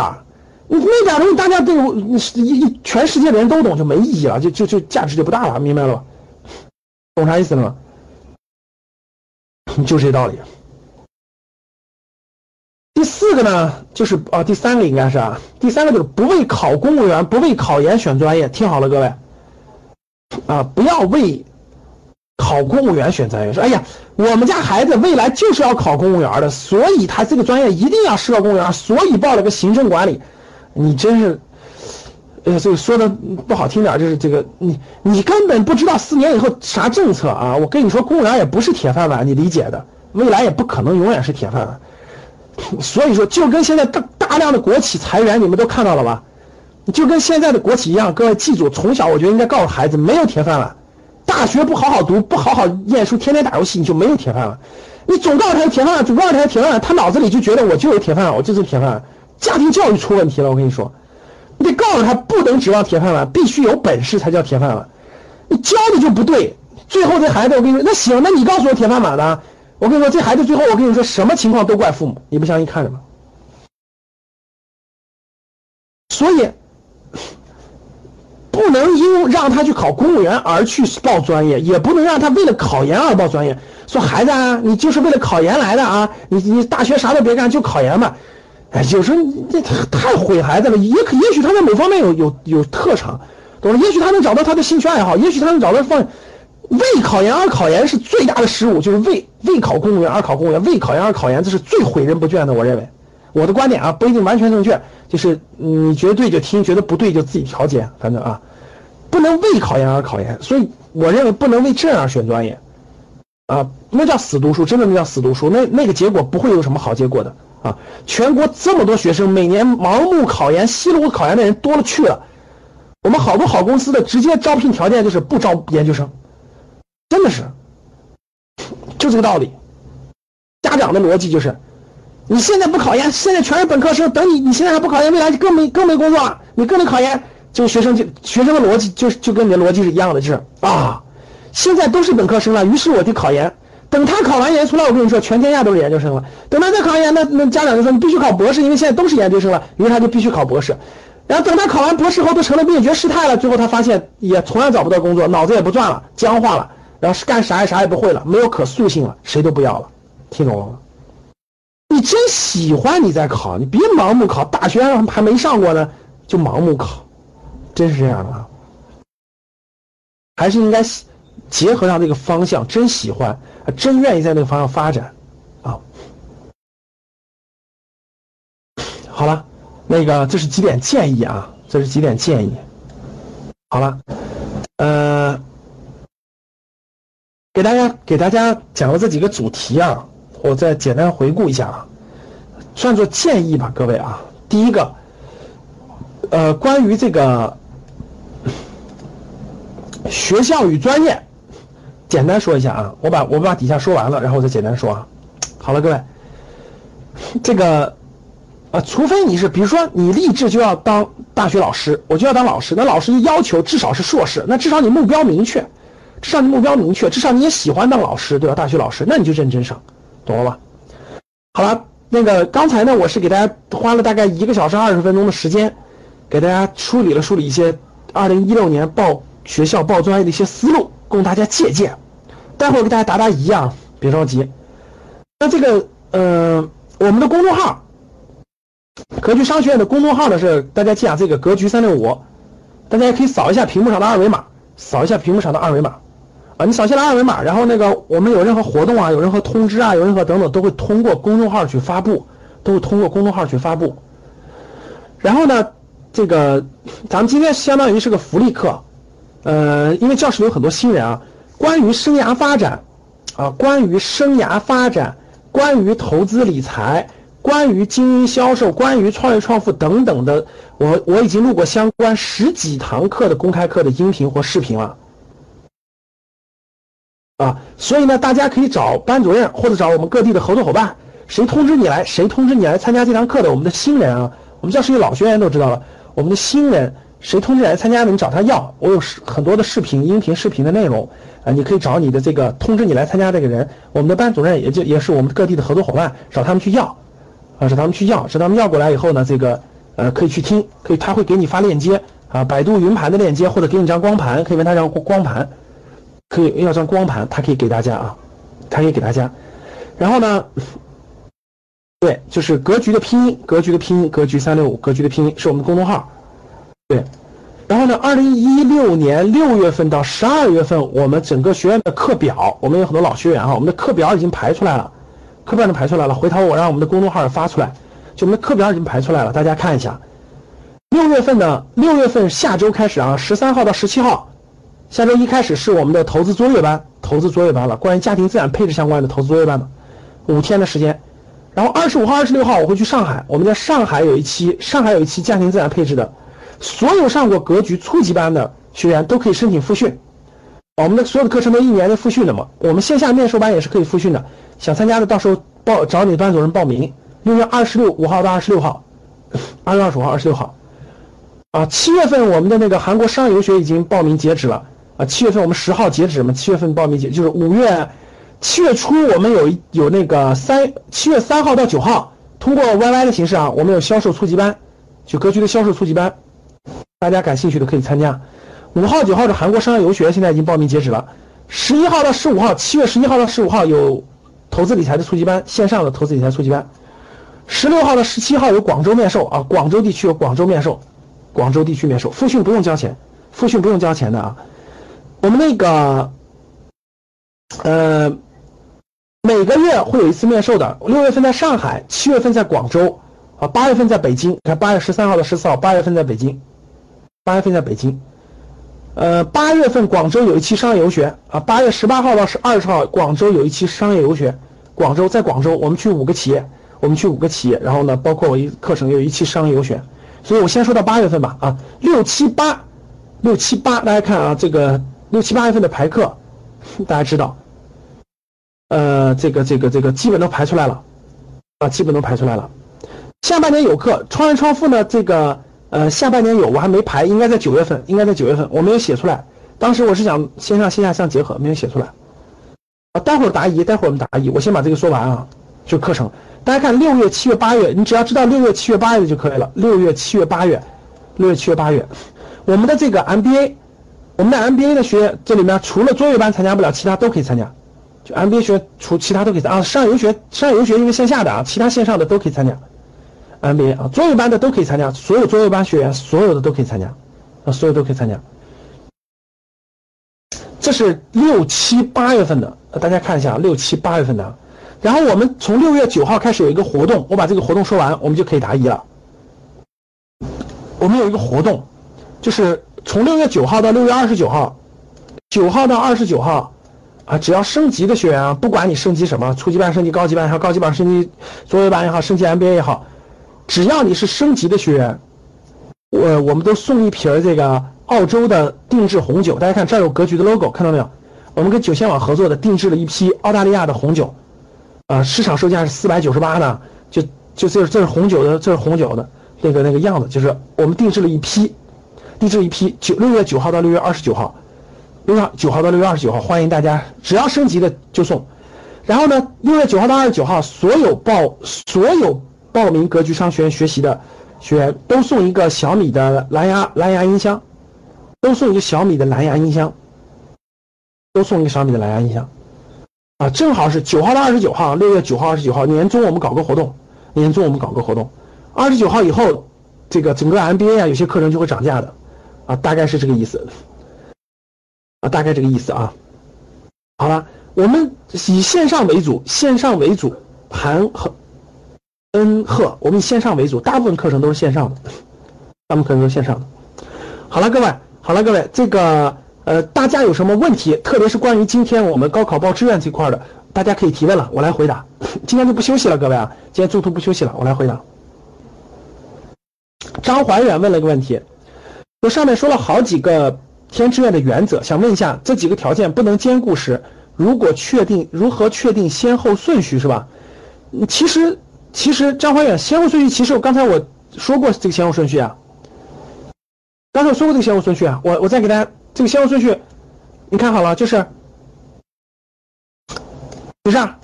你看，好学校第一，好专业第二，这就是先后顺序啊，好学校选第一位的，好专业第二位的。同等学校优选专业，同等学校优选专业，然后名校聚集的地方尽量选择那样的学校，名校聚集，单独学校第二就候选第二，专业就尽量选择好专业了。我们说我们我们说自己能能选的啊，这就能选的好专业。如果是调剂的话，那是没办法。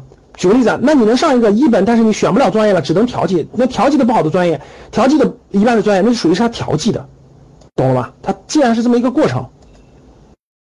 你其实是可以分得出来这个先后顺序的，啊，读不了国内的好大学，出国呢，呃，我这个这个地方我我解释，我正好说一下啊，那个铃铛，读不了好大学怎么办呢？我个人建议啊，各位听好了，不要盲目过早出国留学，记住我这句话，教室各位听好了，我给你解释为什么，我说的有没有道理你自己衡量，我不太建议太早出国留学，我建议。你可以学二加二或者是二加三那种，听好了吗？在国内上两年，然后再去国外上一到两年。如果他学得好，再到国外上研究生。为什么？大家知道为什么？因为各位听好了啊，这个国外的这个学校的这个这个这个很多环境和国内是不一样的，有几大原因。听好了，第一大原因，国外是国外的很多这个环境跟国内是不一样的，国内对。这个青少年的保护，其实在很多方面远远远远好于国外。我我这么跟你说吧，我们格局的好多学员在国外上学的，我很早去我就问他们，国外的高中生，你们做过调研就知道了。我问大家，在中国的青少年能接触到毒品的青少年是不是很少很少？各位，我问大家，在国内的是不是很少很少？在国外可不是这样的，在国外百分之六七十的青少年可以接触到毒品的，只是很多人没有上瘾。大家听懂了吗？只是很多人没有上瘾。所以国外的大学都有那种。都有那种狂欢日的时候，大家都聚众吸毒的，只不过他们那种他那个毒呢，不是那种白粉那种，就是那种，就是那种就像罂粟壳一样，就是你你控制还是能控制，但是不容易控制，听懂了吗，各位？就是就是大麻，对，啥意思呢？各位听好了，国外很多州吸食大麻合法的，大家想一想，在我们这个环境能接受吗？第二点。国外的这个这个这个，他这个价值观啊，包括很多地方，确实跟我们国内对青少年是不一样的。如果他如果他高中直接毕业，他突然进那种环境，如果他的学校还不是特别好，他的氛围还不是特别好，很容易被人带的带的不太好了。大家听懂了吗？大家听没？就是他有可能还不太适应。我再举例子啊，国外的大学是没有辅导员的，大家听懂了吗？就是国外的大学，不管好大学差大学是没有辅导员的，听明白了吗？就是你去那个大学里，你该上课就上课，不上课你爱干嘛干嘛，很很孤独，很空虚的，很容易这个这个这个这个犯点错误，听明白了吗？所以其实更适合的是在国，如果是正常的，在国内上一个好学校，然后再到国外去上研究生。我先说完这个问题，别着急啊，这是我说第一点。第二点，实在不行，在国内上两年，再到国外上，那是不太一样的。这点大家听懂了吗？这是少年，他不太适应的环境。当然，现在有很多青少年高中就去美国上了，人家有的适应的早也行。但是对大多数来说，他适应了国内的环境，国内大家知道，父母看着他，老师看着他，他是不不一样的。上了大学有辅导员，他突然到那个环境，他很容易学不好的东西。大家听懂了吗？这是第一点。第二点就是，国外的好大学也不多，就跟国内一样。如果你去不了国外，国外的好大学去的都是那种 垃圾大学，国外的垃圾大学，我跟你说，还不如在国内好好踏踏实实上个二本呢。听明白了吗？听懂了吗，各位？最后去了这个，最后甭说英语没学会，满口东北话回来了，啥意思？因为这个国内去了留学生都大家都租房子住，因为他没有集体宿舍，大家知道都在校外住租房子，结果大家这个聊天侃大山什么，不就把方言学会了吗？听懂了吗，各位？所以呢，不要盲目崇拜出国上大学，啊，不要盲目崇拜出国上大学。如果你家孩子能去好学校，就反正我建议就是还是分步走，别太着急了。听明白了吗？啊，这点听懂了吧？关于留学这个事儿听明白了吧？好，好，然后我再继续啊，我看大家问的问题啊，别着急啊，那个，呃。酿酒专业能去酒仙网吗？对不起，那个刘刘什么没看清，去不了。酒仙网不是酿酒的，酒仙网就是个卖东西的平台。酿酒专业出来以后，基本都是去酒厂，去什么茅台、五粮液这种这种酒厂啊。镇安建，其实我刚才说的这里面也包含了二本了呀。那个镇安建，二本的选择其实跟这些是一样的呀。二本也尽量选择好专业啊。啊，呃，刚才我说了啊，如果你去不了一本，你就去二本，对吧？二本就不用说了，尽量去好专业，就是在二本的院校尽量选好专业，尽量选好专业。当然了，说老师我去不了二本，去三本呢，那就那不是不是，你的分数够二本的普普通专业和三本的好专业，选哪个？毫无疑问二本。听明白了吧？现在好像不讲什么二本三本了，是吧？反正大概这个意思啊。高考落榜的没关系啊，如果你有信心的话，复读一年。我一一说，别着急啊。所以我刚才解释了，大家能听懂了吗？这个，呃，一本理工女生现在选什么专业比较好？一，刚才我说了呀，女生同志，我就不具体说了，刚才都说完了。如果你能上一本的话，理工类的、理工类的、工科的，如果你对理工类、工科大方向的，你就从这里面选，你就从这里面选。这里面你都可以选啊，从这里选大方向，没关系，也有可能听好了，也有可能曾学林，也有可能你学四年以后，那你就你后来发现自己不喜欢这个方向，啊，确实理工类的，因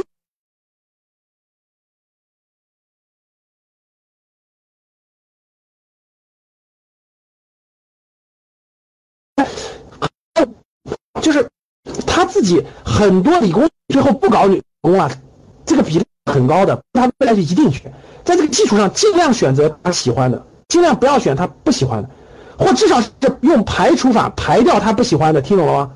哎，举个例子吧，比如这八个里头，他能排掉一半，有一半我根本就我就不感兴趣，那另一半至少我也不知道，那那你排除掉那些选也可以，明白了吧？一本二本的专业都符合这些特征啊，都符合这些特征啊。我说这些专业并不分一本二本，明白了吧？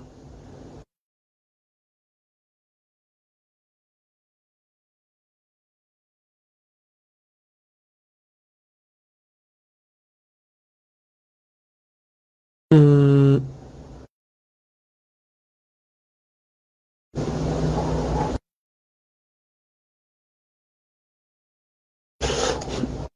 二本理科的好学校。那个是这样的啊，好学校其实挺多的。你打开那个、那个、那个、那个、那个叫什么？就是那个报志愿那本书里头，其实你可以看出来，很多很多。比如我刚才说那个南京审计一样的，就是二本学校。各位听好了，你尽量选择什么呢？大家听我的，二本学校尽量选我刚才说的这一点，就是选。等会儿啊，二本学校尽量选择这一点。就按比较低量，第一个听好了，尽量和那种虽然它是二本，但是它是核心城市的，它是二本，但它在核心城市。第二个，它二本学校周边靠着靠着很多大学，就是很多大学聚集的，周围有很多好大学，有很多一本和重点大学挨着的。第三个，它在某些领域当中有影响力的，选这种二本就可以了，选这种二本就 OK 了。你查一下，你也不可能一千这这一千多所二本，你一个一个查去，不可能，你肯定有，你肯定有你的。比如说，大概城市选完的那个分数线选完的，大概就那么十几个嘛，百度一搜就知道了。百度是你就知道了啊，哪些学校是符合这些特征的？至少符合这些特征其中的一个或两个，你就知道在某些领域当中是不是比较好一点了，明白了吗？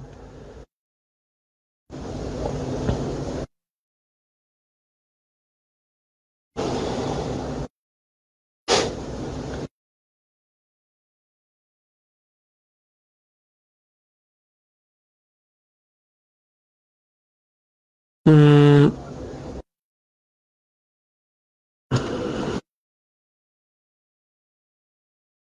然后你选个大方向，你比如说你是学打算往医这个方向走呀，还是往师范这个方向走呀，还是往政法这个方向走啊？就选个大方向，然后你就知道这个大方向里哪个学校有点名气了，明白了吧？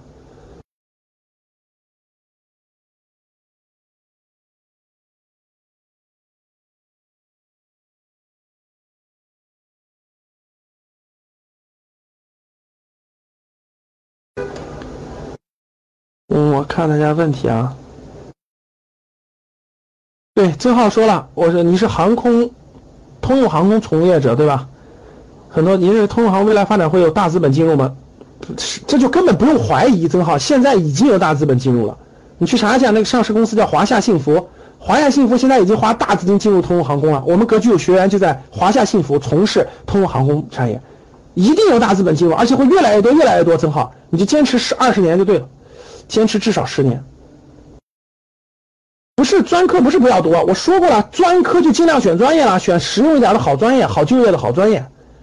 专科就选好就业的好专业，尽量选择好就业的好专业。专科选择好就业的好专业。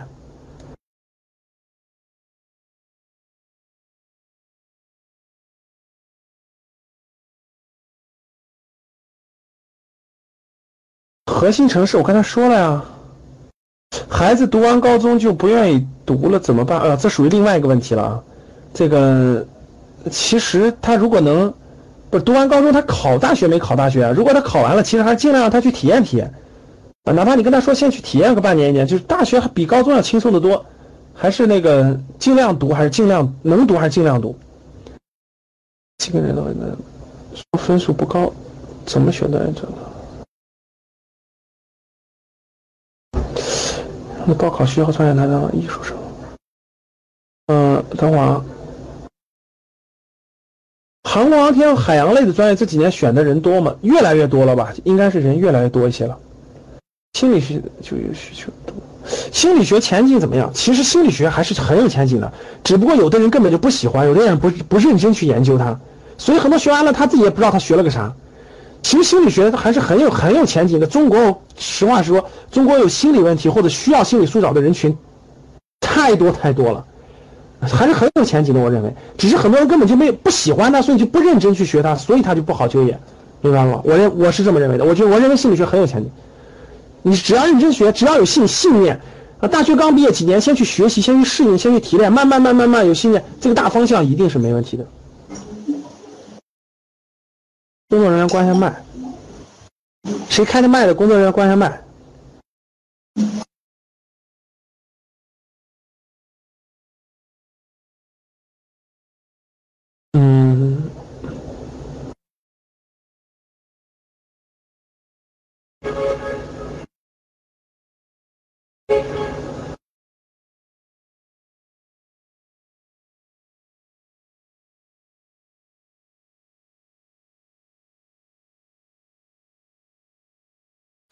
高考考的不理想，呃，我是这么建议的啊，呃，其实这个，嗯，如果啊，就是如果，嗯，就是如果他的成绩并不是特别差，就成绩并不是特别差，如果他那个只考了一届，这个孩子也不抵触，也希望认真学习一年，其实再复读一年没关系的，考个两次我觉得没问题。马云考三次，俞敏俞敏洪考三次呢。就是我觉得他只要他只要不是特别特别多，他成绩也不是特别特别差，努努力还能提高个五十分左右，我觉得值得值得那个那啥，值得那个再考一年。当然不绝对啊，这因人而异，能走尽量走，实在走不了，如果他有这个基础啊，他有这个基础，我觉得其实也不是坏事。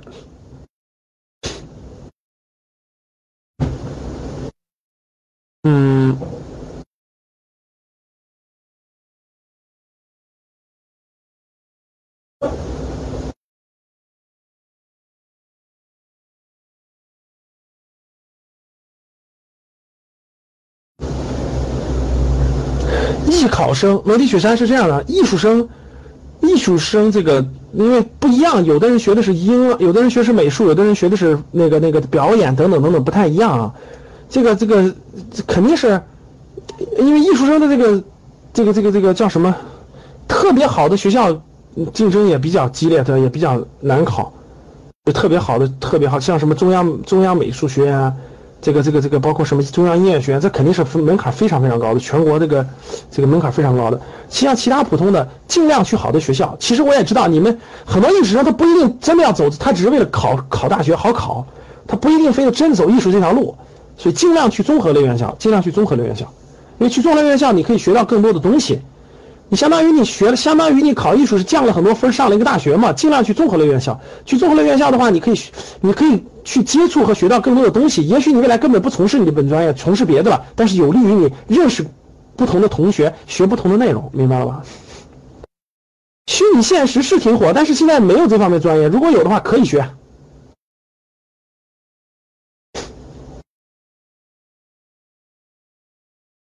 是的啊，对，你们说的对，今年高考，明年要有重大变化，明年重大变化不能复读了，是的，有这个有有这个问题啊，有这个问题，确实是。黄历说估分五百二啊，然后喜欢湖北或武汉理工类智能装备感兴趣，有没有好的学校建议推荐？呃，你这么猛然一下，我没法给你查学校，你自己下来你就查就行了。黄历，呃，像武汉和西安这种学校是非常多的，非常多的啊，你可以查一下。智能装备相关的专业，智能装备装备相关的专业也是有的，好多学校都有，你去查一下。像武汉，像武汉有好几个这种学校都有，像西安什么陕西，什么科技长安大学，还有那个湖北那个好像是武汉工业大学，什么都有这些专业的。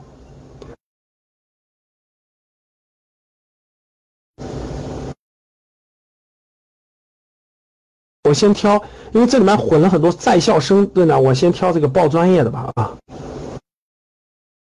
改革复读票。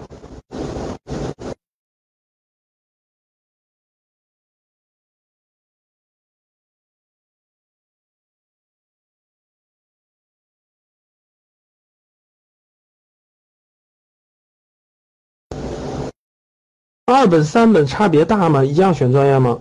我个人觉得啊，呃，不一定完全正确啊。那个，呃，能上二本尽量上二本，能上二本尽量上二本。呃，不是说三本不好啊，因为我也全国的三本我也不是全了解我也不全了解。但是我觉得从从这个学习氛围啊，从各个方面来说，三本要比二本稍微差一点，要比二本要还是要还是要差一些。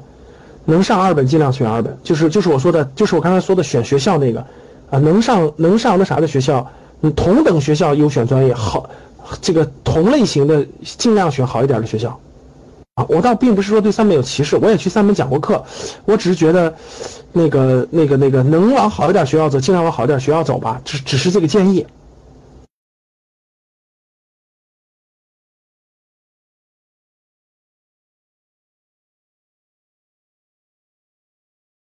啊，葛凯浩同志能到北京实习一个月八千块钱是吧？说明你努力了。那个那个夏天同志，你问的那个河北廊坊市的这个这个，我跟你说，这个我不知道，这个你要结合这个，其实呢每年的分数那个不一样，它很快会出来，你可以你可以结合你们那个啊，可能大家有人问的问题，其实属于是，呃，你去看去年你们当地的投档线、入档线，结合今年的这个分数的是偏高了还是偏低了就可以了，看排位就行了。其实这个这个其实，呃，因为我不在当地，我不知道你们当地分数，其实这个完全可以自己得出结论的啊。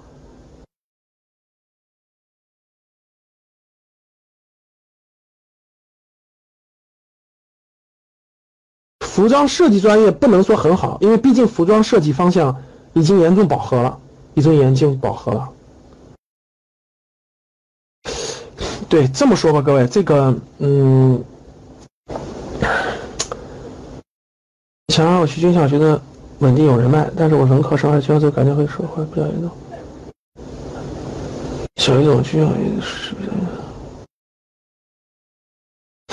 这个这个这个樱桃多多啊，军校和普通社会院校真的是不一样的，这个我觉得还是要考虑清楚的。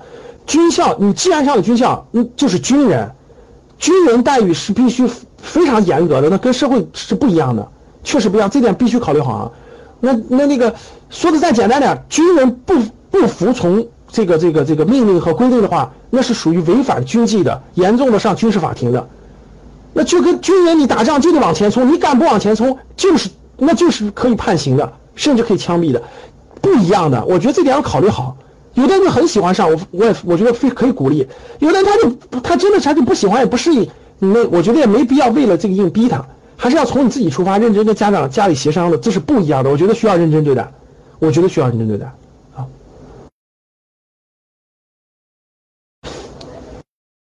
专科学计算。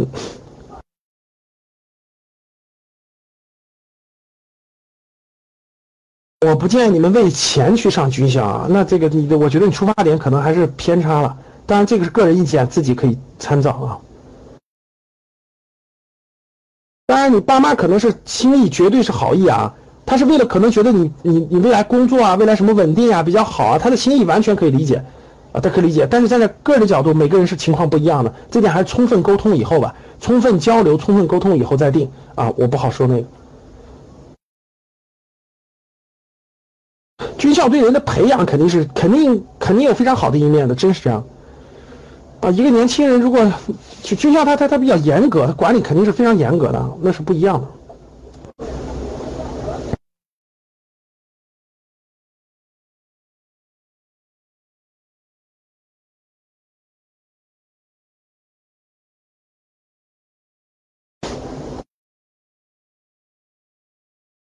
好，各位，这个。大致交流这些吧，啊，那个，其实我想说的是这样的啊，我再总结总结啊，各位，第一个，第一个，大家认真听我的话，总结一下，第一个，你的分数，啊，其实呢，你的分数，你高考的分数，百分之八十的概率，就百分之八十已经决定了你大致的范围和方向，听好了，你的分数，因为高考是什么目的？高考就是通过分数去选拔人和划分人的。所以高考百分之八十分数已经决定了你百分之八十的去向，记住我的第一句话。第二句话，在你的去向范围内，你的可选择范围内，学校和专业我已经给大家几个建议了，结合这个建议去选择匹配。学校好就好了，我们说学校不太好的情况下，尽量选专业，就尽量选专业。啊，二本及二本以下，无论是二本、三本、大专等等的，尽量选好专业。啊，尽量选好，还有就是，嗯，相对来说这个专业比较好就业的，比较好就业的，这样有利于你走出第一步。因为学校不好嘛，那你就尽量先选选个这个专业，学完这个踏踏实实学完这个专业以后，学完这个专业，学学这个专业以后，踏踏实实的发展，然后再再谋求发展，就是先生存再发展。这句话应该主要是针对，就是我指的是，就是就是大多数这个。这个这个这个，大家的考分选完以后啊，学校一般等等等，就是先生存后发展，先在大学里度过这几年，然后自己认认真真多努力多学习，学好本专业知识，尽量多学点东西，毕业以后能够顺利就业，自己养活自己，我觉得这是非常重要的第一步。未来再谋求发展，必须这么发，这这么考虑问题，不能太着急了。这是这就是我说的啊，就是这个这几个结合的这些专业，我说了几个大方向大专业，大家尽量结合这个范围挑。尽量结合这些范围，围绕这些范围挑，围绕这些范围挑。实在选不上，那现在这个因为很多人都会被调剂的，很多人都会被调剂。实在去不了这个方向被调剂怎么办？那尽量就是我说的第一个，尽量你如果学习，尽量喜欢学习、努力学习的，尽量学第二专业，尽量学第二专业。如果学如果学不了各方面的，尽量学顺利毕业，认真大学认真过得有点价值，顺利毕业，慢慢未来再发展都是有机会的。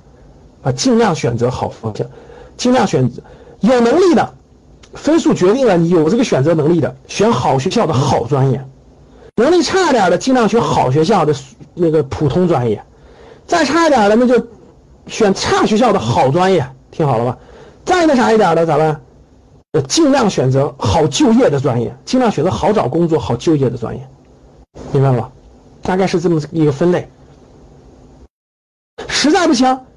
看能不能复读一年，实在不能复读，看看能不能学一门专业技术，学一门专业技能，就是是一步步的发展，先谋生再发展，对大多数人来说都是这样的，啊，技多不压身，不是艺多不压身，技技能的技，先学一门技能，再发展，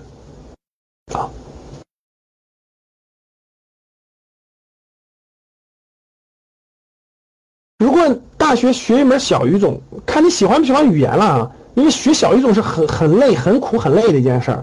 如果你喜欢语言，喜欢语言学一门当然是有好处的。如果不喜欢就别学语言，可以学别的。总之大学不能浪费掉，明白吧？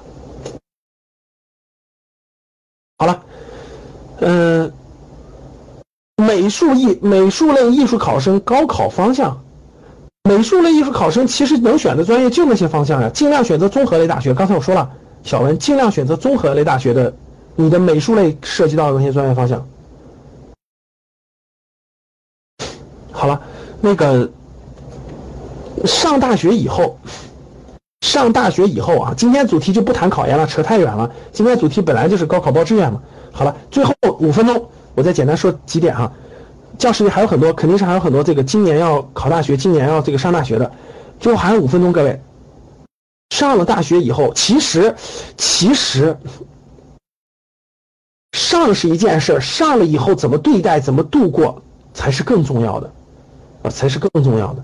上了以后可不能荒废掉，上了以后还是要认认真真对待，啊，我曾经有一个视频，大学如何度过大学四年，我说了几件事，这几件事，大家认真找出来以后认真看一看。认真看一看，大概三十分钟的视频，应该是个三十分钟的视频，有利于你上大学以后的选择发展方向。然后大家可以看一下那个我那本书，就是《趋势力量》第一本书，就是今年要上大学的学生，呃，促有利于促进你去分析未来的方向在哪，未来的趋势在哪，认真去读书了解。啊，好了，啊，去就是大家那个那个的新人，第一次来的新人，你们打开那个打开我的公众号，微信公众号，你们打开微信公众号，扫一下公众号，打开手机，打开手机扫一下微信公众号。微信公众号里面有一个，微信公众号里面有一项是那个趋势，就这个里面有一个是趋势，趋势里面有一个趋势，你点趋势就业，趋势，你点开趋势，打开公众号，趋势里面有个趋势就业，就是那本书的电子版，就是我的书的电子版，趋势就业，手机手机就在我的公众号里，就在公众号里，就在公众号里啊。微信公众号扫开以后有个趋势嘛，底下有个小按钮嘛，点一下按钮，里面有个趋势就业，点开就是书的电子版，认真看一遍，认真看一遍，会对你会对你这个这个这个，会促使你思考未来要读什么东西，好不？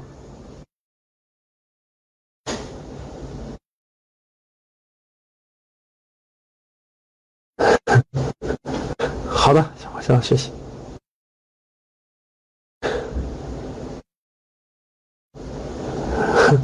好嘞，感谢马校长。好了，那今天就到这儿吧。就今天就到这儿吧。啊，希望对大家有帮助。今天到这儿吧，我放首音乐，我放首音乐，我们就结束了啊。好了，我们其他的课程，大家感兴趣的可以到时候咨询你的班主任，然后咨询你各城市的合作和我们这格局各城市的合作伙伴啊。我放首音乐，我们今天结。